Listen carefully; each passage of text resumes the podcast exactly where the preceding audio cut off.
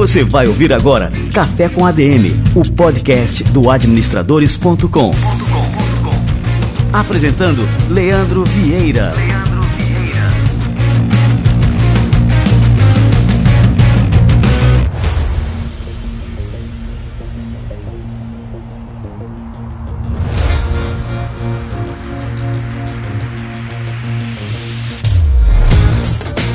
está no ar mais um Café com a DM, a sua dose de cafeína nos negócios. E no episódio de hoje a gente está com uma parceria com a Faculdade FIA de Administração, que é uma das melhores instituições de ensino de administração e negócios do mundo.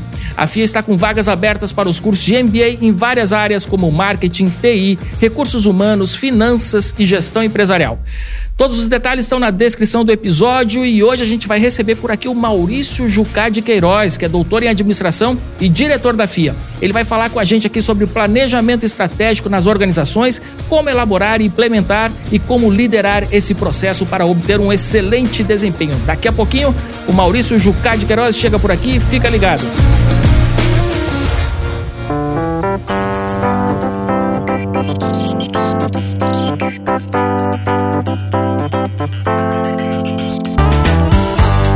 Você está pensando em morar nos Estados Unidos, não pule esse recado porque é muito importante para você. A SG Group, que já levou mais de 5 mil famílias para os Estados Unidos de forma legal e segura, está com as portas abertas para ajudar você a emigrar. Profissionais brasileiros altamente qualificados nas áreas de administração, marketing, vendas, RH, economia, finanças, tecnologias e outras, seja no mercado ou no campo de pesquisa acadêmica, são bastante requisitados por empresas norte-americanas que oferecem salários anuais de até seis dígitos. Mas para recomeçar a vida por lá, é importante iniciar sua jornada com toda a documentação certinha e com visto certo para o seu objetivo. A SG Group é a parceira mais indicada para essa jornada, porque conta com um time que tem amplo conhecimento das regras e legislações migratórias. Não é à toa que a SG Group tem uma taxa de aprovação de 99% entre as famílias atendidas ao longo de uma década de atuação. Se você quer tornar realidade o seu sonho de morar nos Estados Unidos, acesse o link que está aqui na descrição do programa, preencha com seus dados e um especialista da SG Group entrará em contato com você para avaliar o seu perfil e te dar um direcionamento. Tudo sem nenhuma burocracia e com alta eficiência. Recapitulando, link na descrição do programa, formulário preenchido e você estará a um passo de morar nos Estados Unidos.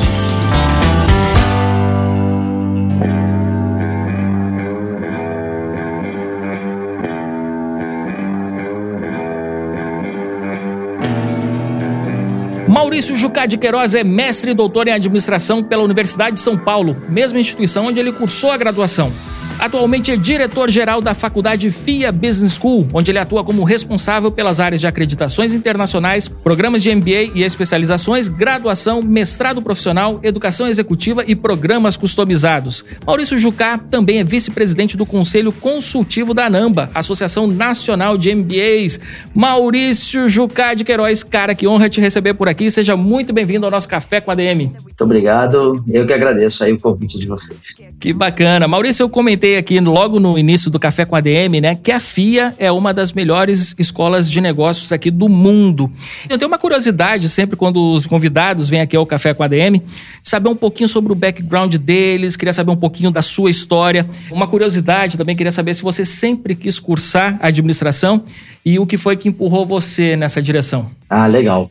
Ser professor nunca faz parte da vida da gente, normalmente quando a gente está fazendo faculdade, certo? Então, a gente nunca imagina que vai sentar do outro lado da cadeira, né? Uma função de administrativa de escola. Mas eu sempre gostei da área de negócios. Estudava no Rio de Janeiro, economia, curso que eu escolhi na época porque eu também gosto muito de história, de política e de economia. Então, não foi natural essa escolha. Mas foi durante o curso, primeiro ano, fiz uma matéria chamada Introdução à Administração, e foi quando eu descobri que, na verdade, o que me fascinava era colocar a mão na massa, sabe? Pensar estrategicamente e colocar as, as ideias em prática. Em uma organização é mais fácil a gente fazer isso do que em um país, correto? E então eu me apaixonei pela administração, de fato. Pô, que legal. Agora, muito importante, né, que essa disciplina de introdução à administração, a gente tem a sorte de esbarrar com um professor realmente bom, porque ela é muito importante. A disciplina é introdutória, tanto no qualquer outro curso em que se dá essa disciplina, mas principalmente no curso de administração, né, que é o curso que dá as boas-vindas ali à nossa área. Né? Então, assim, legal que você se apaixonou por administração quando teve essa experiência lá em economia, né? Sim, e aí acabou acontecendo. Eu fiz o curso de administração, comecei a trabalhar no mercado financeiro, depois fui trabalhar em consultoria, aí entrei na FIA, saí da área de consultoria, fui para a área de educação, lá eu fiz a carreira. Que bacana. E me diz uma coisa, né? Um dos temas que são muito relacionados com o curso de administração e também um dos mais complexos é o planejamento estratégico. Então agora eu queria que você incorporasse aqui o professor Maurício Jucá e explicasse aqui para os nossos ouvintes né, o que, que é o planejamento estratégico e qual que é a sua importância para as organizações. Claro. Há muitas definições de planejamento estratégico, tá? mas acho que tentando ser o mais objetivo, é você parar em duas partes. Planejar, analisar situações, contextos, identificar oportunidades, desafios, analisar os riscos e escolher alternativas para atingir determinados objetivos. E a gente chama de objetivos estratégicos. O que é estratégico? Né? Porque também tem, nós podemos falar de tático e de operacional, mas a definição do estratégico também é muito importante. Para mim, estratégico são aquelas decisões que nós tomamos que envolvem muitos investimentos, sejam financeiros, de pessoas, de tecnologias, ou de mesmo de parcerias com fornecedores, com distribuidores. Essa é uma parte. A outra é que são decisões de difícil reversão.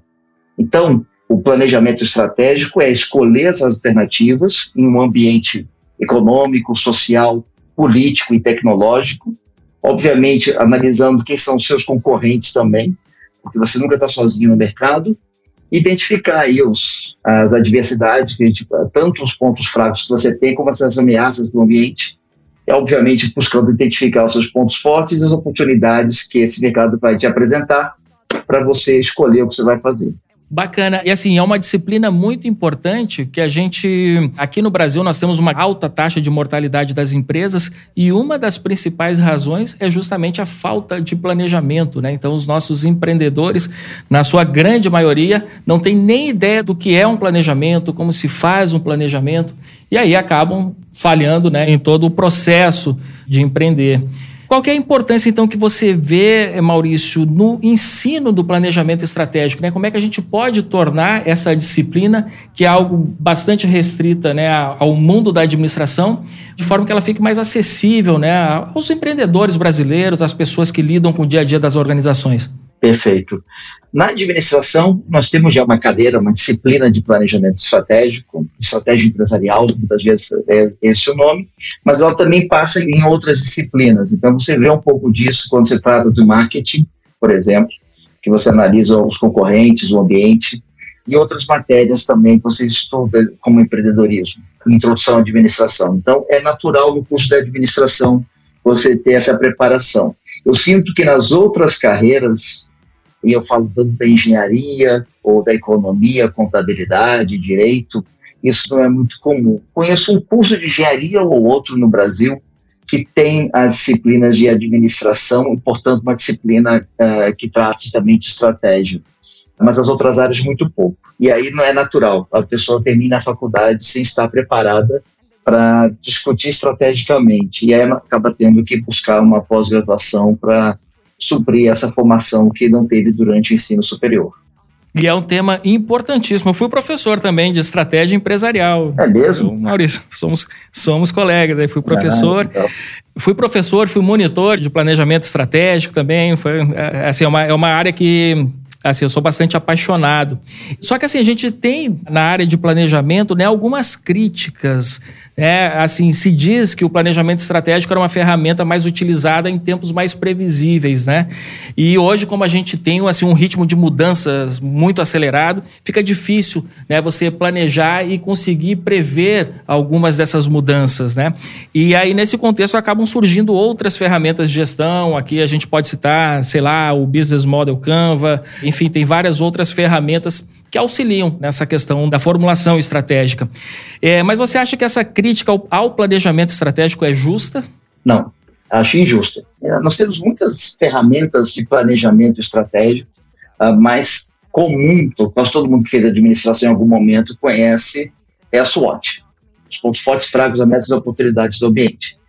Ela é simples de construção, é fácil entender, porque se separa ambiente interno e ambiente externo, leva em consideração os aspectos todos da organização, do ambiente, do ambiente geral, contexto mais amplo, e do ambiente no entorno da empresa.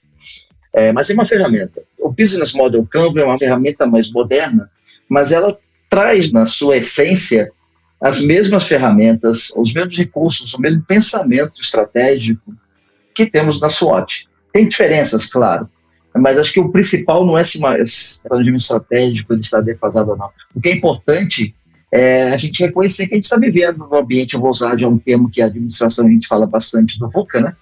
que é um ambiente incerto, volátil, ambíguo e complexo. E a gente só sabe disso porque a transformação nós estamos vivendo em inúmeras frentes. A gente pode falar aqui de tantos setores e tantas empresas consolidadas que eu já tenho mais de 50 anos. Eu dou uma aula hoje com uma pessoa mais jovem, olha para minha cara e fala: que empresa que você está falando mesmo?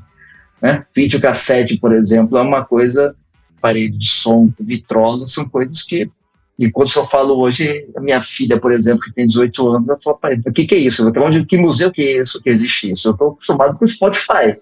Eu assisto HBO, Disney Plus, Star Plus. É, para eles é muito natural. Então é outro ambiente, as, as empresas tradicionais apareceram. Você também é da época da Som Livre, né? Dos nossos famosos CDs claro. que passavam na Globo. né, a gente comprava. Eu sou até mais antigo, não era nem de CD, eu sou da época dos LPs, né? Dos LPs e das fitas cassete, eu também sou. Então a gente viveu um ambiente completamente diferente. Então essa mudança aconteceu em inúmeros setores. Eu falei já do setor de música, de entretenimento, né? e hoje eu posso falar que mesmo a educação está vivendo por essa transformação. Então, falando dessa incerteza e dessa volatilidade, o planejamento, independente disso, ele continua sendo essencial, tá? tanto para as organizações como para a nossa vida profissional. Tá? Caso contrário, é deixa a vida me levar, a vida leva eu. Né? Essa frase, essa música é muito boa, é muito bacana, mas se você não tiver planejamento para sua vida, tem dias que a gente tem vontade de fazer isso, né? Deixa a vida me levar, mas você não vai se planejar para o futuro e uma organização não pode fazer isso. Tá? Caso contrário, se ela não se, ela não se preparar para esse novo ambiente, ela vai desaparecer. Tá? Ela vai ser superada em algum momento por um novo concorrente que vai chegar no mercado, uma nova tecnologia, ou mesmo a mudança dos hábitos dos consumidores. Então, essa crítica ao planejamento estratégico tradicional tem muito a ver com ou com uma ferramenta específica ou com o engessamento do planejamento estratégico. E aí tem muito a ver com as pessoas. Eu faço um plano que é de cinco anos, por exemplo, ou três anos, e não vou mudá-lo. Né? Eu tenho que estar aberto a entender as transformações desse ambiente, que pode acontecer numa velocidade muito maior do que a gente está imaginando, e isso tem sido bastante comum Portanto, essa crítica acontece muito por isso, pela rapidez das transformações que vem acontecendo. Então, aquilo que a gente estava planejando com tanta certeza há dois, três anos, pode ser que rapidamente entre alguma coisa nova e que modifique completamente o ambiente. Né? Então, eu tenho que estar aberto a mudanças. Tá? Quando a gente fala, por exemplo, de produtos que a gente tem, que é o líder do mercado, que a gente não mexe, time que está ganhando não se mexe, né? Também é uma frase que não pode se aplicar mais à realidade. Você tem que estar preparado, inclusive, para canibalizar seu próprio produto, a sua própria empresa, tá? e reconhecendo que você tem que fazer transformações. Então, a capacidade do gestor, do líder, é de, e do planejamento estratégico, portanto, é de analisar o ambiente, reconhecer a necessidade de mudança e estar aberto a críticas e fazer as adaptações necessárias. Então, nós estamos falando de novos mercados, de fornecedores, de novos produtos, necessidade de, muitas vezes, de alianças estratégicas com concorrentes ou com parceiros de negócios, de tal forma que você possa conviver nesse ambiente dessa mudança. Por isso que eu acho que essa crítica é infundada ao modelo tradicional, tá? ao entendimento de planejamento estratégico. E eu acho que o Business Model Canva ele é mais moderno, ele tem uma apresentação visual interessante, né? Você consegue resumir toda a necessidade no planejamento. Ele é muito bom com pitch para você apresentar isso rapidamente. Você consegue ter uma visão clara, rápida, um entendimento do que é o negócio que está se pensando, por exemplo, desenvolver. Mas os componentes estratégicos estão lá dentro. E mesmo o Business Model Canvas, se você não estiver disposto a fazer mudanças, ao reconhecer essas mudanças no ambiente, também vai ser uma ferramenta que não vai te servir daqui a dois, três anos. Então tem que estar preparado, para verdade, para aceitar a mudança, acima de tudo.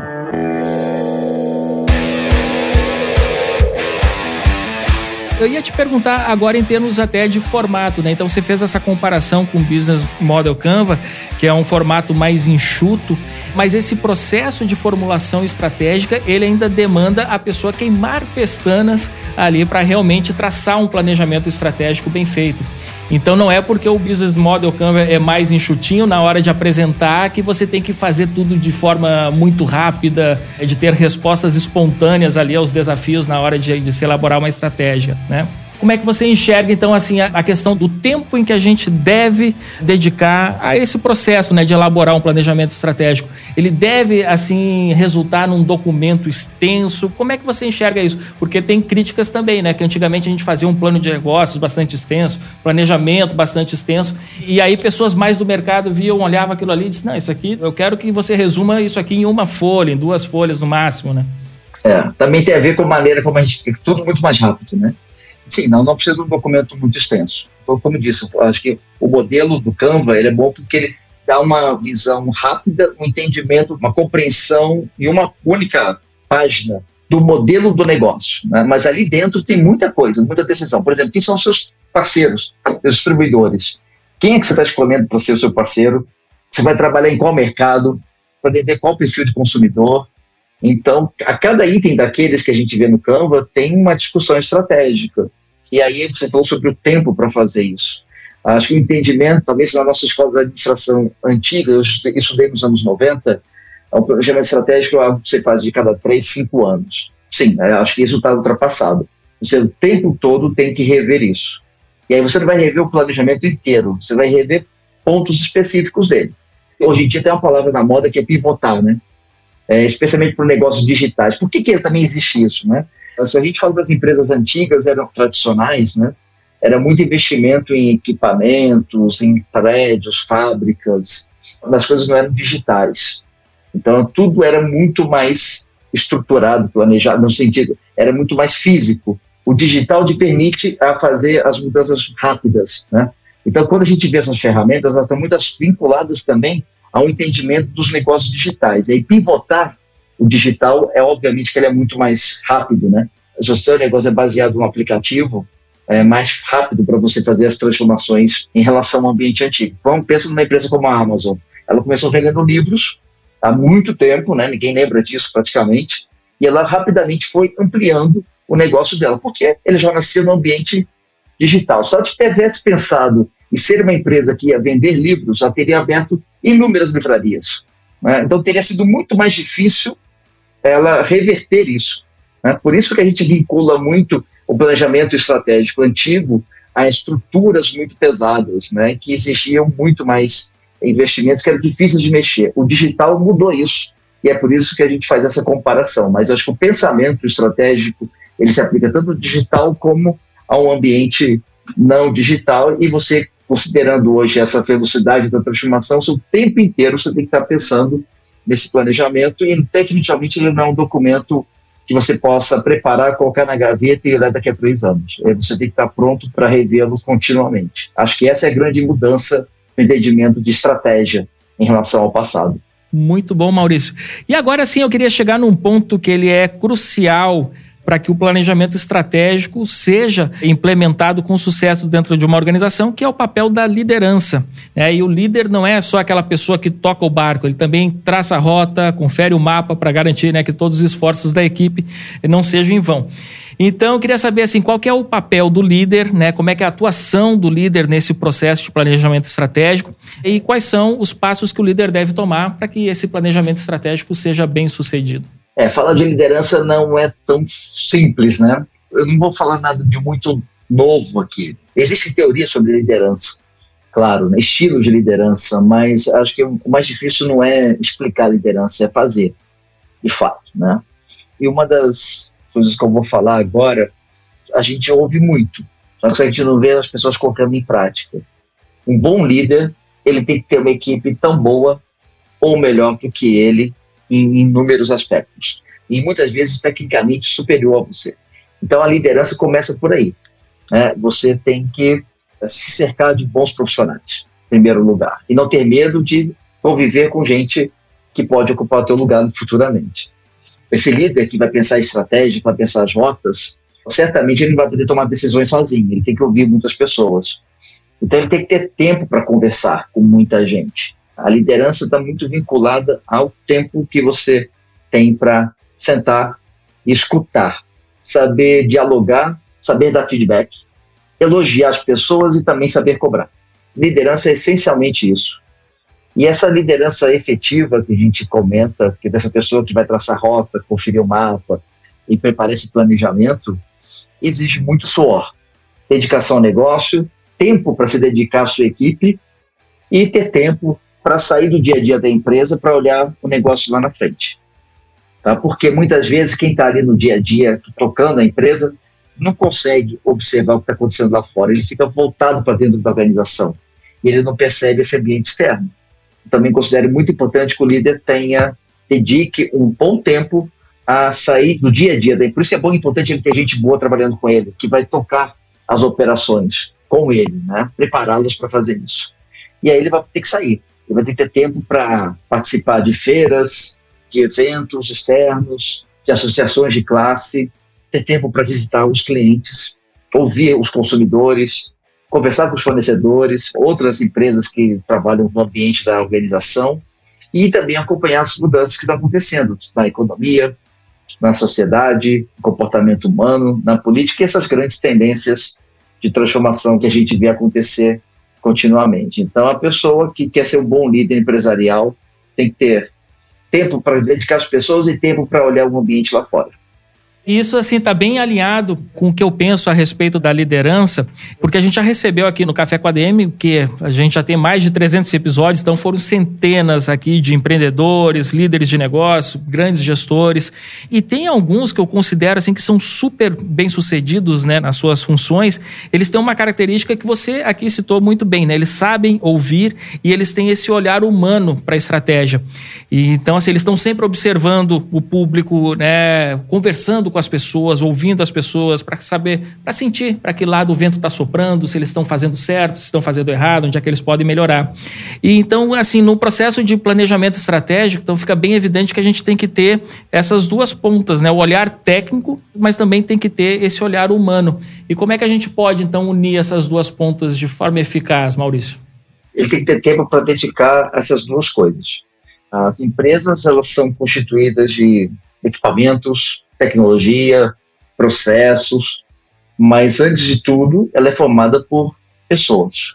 Então, o líder tem que, além de ter bons profissionais trabalhando com ele, com essa pessoa, né, ela tem que ter um ambiente de trabalho adequado para isso. Então, quanto mais você consegue criar um ambiente onde as pessoas se sentem bem trabalhando na organização, maior vai ser a chance de você prosperar. Por quê? Primeiro, as pessoas que vão querer trabalhar com você as boas pessoas acabam saindo da organização. Segundo, porque essas pessoas muitas vezes elas não serão capazes de dizer se você está tomando as decisões certas ou não. É muito importante também você aceitar o contraditório. Você definitivamente você não estará sempre certo. E você trabalhar num ambiente, numa organização onde só você tem razão, tenha certeza que você está aumentando o seu risco de você não observar as mudanças que estão acontecendo lá fora, porque só vai ter gente falando aquilo que você quer ouvir. Tem que ter uma visão técnica, uma formação e tem que ter essa capacidade de olhar essas pessoas o tempo todo e fazer com que elas estejam sempre trabalhando com você. Assim. Essa é a minha opinião, tá?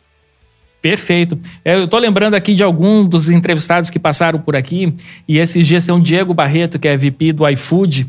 Esses dias o Diego postou ali no Instagram, ele tira um dia do ano, ou alguns dias do ano, não sei quantas vezes ele faz isso, mas ele atua como motoboy. Então ele sai fazendo entregas do iFood para saber como é que é, enfim, como que o público vê, como que os motoboys, como que é a vida deles no dia a dia e tudo mais, e para sentir na pele e saber o que, que eles podem podem, enfim, né, melhorar tanto para melhorar os seus processos internos quanto para melhorar a atividade né, desses profissionais. Tem também o João Branco, que eu vou estar com ele aqui amanhã. O João Branco foi CMO do McDonald's e ele comentou que também tem dias no McDonald's em que os diretores, né, os C-level da empresa, eles vão para a operação, né, atender lá no balcão, fritar hambúrguer e tal, para sentir como é que é aquilo ali, o que, que precisa ser melhorado, o que, que as pessoas passam ali no seu dia a dia. Então, acho fundamental isso, né? O líder da organização está muito próximo ali da base, né, para saber para onde que a coisa está indo, o que, que deve ser melhorado, enfim, para melhorar a qualidade de vida do, dos colaboradores. Fundamental, né? É, agora como eu estou numa função administrativa, na direção de uma escola, acabei me afastando um pouco da sala de aula. Né? Eu só estou orientando alunos de mestrado, mas eu sou professor de marketing e a gente sabe que não existe empresa sem cliente. O dinheiro chega por meio dos clientes que compram. Então, um profissional que não está na linha de frente acompanhando os seus clientes, você falou, mencionou agora o processo todo de produção do McDonald's ou do iFood, a gente tem que ter essas pessoas lá na linha de frente olhando os clientes. E como o cliente acaba ocupando cargos muito administrativos, a tendência ao longo do tempo é você ficar cada vez mais na retaguarda, com o olhar para dentro da empresa. Esse é um pecado da administração e eu acho que os dois exemplos que você mencionou eles fazem muito bem de dedicar certos dias para sair desse ambiente interno e ir para fora, exatamente para poder viver. Você falou até do iFood, é com um parceiro de negócio deles, que é o entregador. Né? A gente vê, vez ou outra, algumas críticas ao iFood, não ao negócio do iFood, assim, a entrega, mas a maneira como os próprios entregadores são tratados. Né? Isso acaba uma imagem que acaba se vinculando ao iFood. Então, quando a gente vê uma liderança da empresa tentando viver o papel do entregador, como é o dia dele, você percebe que a empresa está indo no caminho certo, de buscar e resolver essa questão, porque isso acaba afetando a imagem da própria organização. Então, é isso mesmo, a gente tem que sair do escritório e ir para a rua. É, a gente tem alguns estudos aqui que a gente já repercutiu aqui no Administradores que mostra né, que essa é uma das maiores preocupações das empresas no mundo inteiro, a questão da formação de líderes, que é algo extremamente difícil e que existe uma escassez de líderes no mundo. Então, queria saber de você, né, como é que você enxerga hoje o mercado para líderes no Brasil e o que, que as organizações esperam das pessoas que ocupam essas posições? Muitas escolas de negócios, entre as quais a FIA, elas determinam qual é a função da organização na sociedade. Quase todas têm a formar os líderes das organizações. É para isso que uma escola de negócios existe. Né? Eu, como cuido de toda a área de educação da FIA, eu posso falar, e aí eu falo desde a graduação até o mestrado profissional, os cursos de pós-graduação lá do Censo, cursos de atualização profissional e os cursos voltados para as empresas, a gente discute a formação de liderança em todos os tipos de programas, mas nessa área corporativa, que são os pedidos de cursos fechados para as empresas, não tem uma semana que eu não tenha uma organização com as quais a gente se relaciona e não esteja pedindo um curso de formação de liderança e soft skills. É algo que a gente percebe que está muito presente nas organizações brasileiras nesse ano de 2023. Né? E o que, que eles estão pedindo muito? Os soft skills habilidades de negociação, escutativa, trabalho em equipe, comunicação interpessoal, resolução de conflitos, proatividade, resiliência e mais algumas coisas. Claro, isso aqui é um super-homem, mas são aspectos que denotam a preocupação não apenas com a formação técnica. Para você subir na organização, primeiro você tem que ser um ser político, em primeiro lugar. Você tem que ter habilidade de relacionamento com os diferentes grupos não sei que você seja o dono, né? Você tem dinheiro, você é empreendedor, aí você consegue, no primeiro momento, fazer sozinho. Mas caso contrário, como a pirâmide organizacional faz com que as pessoas sejam selecionadas, você tem que ter essa capacidade de negociação e de atuação entre os diferentes grupos. Então, comunicação interpessoal é importante, resolução de conflitos, negociação, trabalhar em equipe, são aspectos que são naturais que a gente precise trabalhar para crescer na organização. Essas são muitas das habilidades que esse administrador precisa ter nesse momento. Além disso, tem que ter capacidade de tomar as decisões estratégicas que eu falei há pouco, saber se comunicar muito bem com as suas equipes, né? E saber formar grupos dentro da organização com os quais você vai se relacionar. O que, que eu vejo de desafio de 2023, né? Nós estamos vivendo um ambiente da vida digital, do isolamento, isolamento social que a gente viveu, inclusive devido à pandemia, só acentuou essa separação né, das pessoas do coletivo. O uso também excessivo das redes sociais faz com que as pessoas acabem ficando muito voltadas para si. Me preocupa muito se a gente teve tanto dessa digitalização excessiva como do período da pandemia, se nós teremos pessoas capazes de estarem preparadas exatamente para terem soft skills. E a minha resposta é: não estão. E é por isso que eu vejo toda semana um pedido das organizações de um treinamento, de uma capacitação exatamente nesses aspectos que eu mencionei há pouco. E é preocupante realmente, né, essas tendências. Agora, como você bem falou, a pandemia só acentuou né, algo que já vinha se mostrando e realmente isso acaba impactando né, na formação desses profissionais, enfim, né, acaba causando uma carência né, em habilidades que são essenciais para o sucesso dentro do desenvolvimento de uma carreira e o sucesso das próprias organizações. E aí, para a gente concluir aqui, Maurício, eu queria saber o seguinte, né? Cursos de MBA da FIA, conta aí para a gente, né? Você passou aqui algum panorama né, do que vocês estão sendo demandados pelo mercado, mas eu queria saber o que, que as pessoas podem esperar aqui das formações da FIA, quais são as habilidades que são desenvolvidas aí nos cursos e quais são as perspectivas de trabalho para os egressos da FIA. Bom, nossos cursos de MBA, eles atendem aos padrões internacionais de qualidade. A gente não tem apenas o credenciamento do Ministério da Educação do Brasil, a gente tem as certificações das entidades globais de credenciamento internacional e cujos avaliadores são diretores de outras escolas de negócios do mundo inteiro, que vêm aqui para o Brasil para nos avaliar. Então, nós somos demandados para sempre atualizar nossos currículos, e é por isso que nossa carga horária dos nossos MBAs é superior à média dos cursos de MBA que são ofertados aqui no Brasil. Uh, além disso, a gente tem que comprovar que os alunos estão aprendendo aquilo que a gente está ensinando. Então, temos que ter asseguramento de aprendizagem dos alunos. Para que isso aconteça, a gente tem que usar diferentes métodos de ensino. Escutativa ou negociação, são habilidades estão muito associadas com o dia a dia. Então, você tem que usar, uma vez que você está fazendo um curso de gestão, não é um laboratório, né? Você consegue testar os recursos no ambiente controlado, você precisa exercitar. Então, os métodos ativos de ensino, de aprendizagem, têm que ser utilizados cada vez mais pelas escolas de negócios, tanto e eu estou falando aqui dos MBAs agora, para preparação das pessoas para esse ambiente. Então, é importante que a gente use esses novos métodos de ensino, que é, por exemplo, o uso de simuladores ou ambientes onde desafia os alunos, os executivos que estão em sala de aula, a discutirem as soluções, apresentarem as alternativas estratégicas, saberem ouvir as opiniões dos colegas, discutirem as soluções, e assim a gente consegue aplicar e preparando as pessoas para esse ambiente depois que ela vai ter no dia a dia profissional dela. E é para isso a gente tem que estar tá realmente com esse arsenal de recursos, de métodos de ensino diferentes. A gente forma esses nossos líderes há mais de 40 anos nos nossos cursos de pós-graduação de MBAs.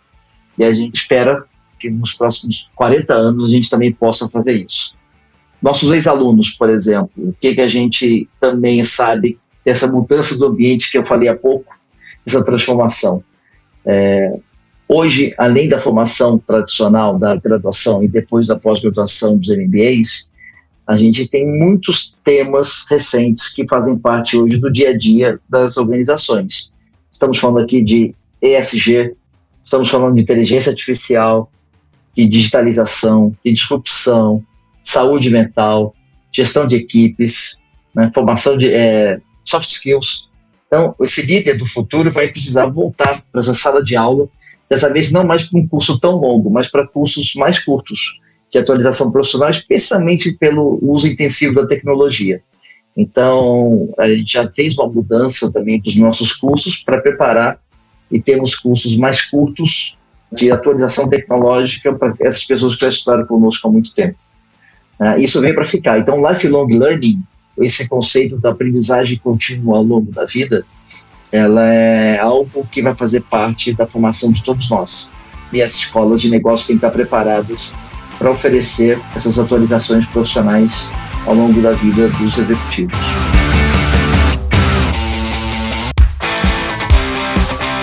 Você falando aqui, eu me recordei que quando eu escrevi o meu primeiro livro, Seu Futuro em Administração, esse livro foi publicado pela Campus Elsevier em 2011.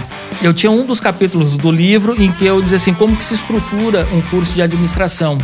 E eu peguei justamente a estrutura do curso de administração da FIA como exemplo como os, todos os cursos de administração deveriam ser estruturados. Então, assim, vocês sempre foram uma grande referência para mim. Eu admiro demais o trabalho de vocês e é uma honra ter te recebido aqui hoje para poder falar sobre isso, sobre educação, sobre a importância dos líderes, a importância do planejamento estratégico. Então, assim, para mim foi uma honra muito grande, né? E tenho certeza aqui que os nossos ouvintes, assim como eu, estão super interessados aí em fazer parte aí de um programa de educação executiva de vocês, cara. Obrigado mesmo pela participação. Muito obrigado, eu que agradeço. O que você faz é muito importante, porque você traz aqui várias pessoas para contar essa experiência profissional. Também faço esse papel de dirigir uma organização e essa a experiência que vocês têm com essas entrevistas, vocês trazem essa realidade do empresarial e é muito importante hoje que os cursos, por exemplo, de graduação adotem os podcasts para ensinar aos alunos, porque vocês estão trazendo executivos e estão contando a experiência deles aqui com vocês. Isso na minha época não existia, né? É mais um recurso que nós temos hoje em dia. É mais né? um recurso. É acredito que o que vocês estão fazendo aqui deve ser utilizado também nos cursos de administração como experiências para poder compartilhar com os nossos futuros executivos, seja qual for a idade deles. Então, muito bom trabalho para você. Obrigado mesmo, viu, Maurício? E você, o que você achou deste café com a DM de hoje? Eu tô aqui totalmente pilhado, foi turbinado de cafeína, aqui com Maurício Jucá de Queiroz. Pessoal, liderança e planejamento estratégico tem tudo a ver. Então, se você quer se tornar um líder ou uma líder capaz de revolucionar as organizações, fique ligado nos cursos de MBA da faculdade FIA Business School. A FIA é uma das melhores universidades de administração do mundo, então você estará em boas mãos. O link para os cursos de pós-graduação vão estar aqui na descrição do episódio. É só clicar para ter acesso a todas as informações. E na semana que vem a gente volta com mais cafeína para vocês. Combinados então? Então até a próxima semana em mais um episódio do Café com a DM, a sua dose de cafeína nos negócios. Até lá.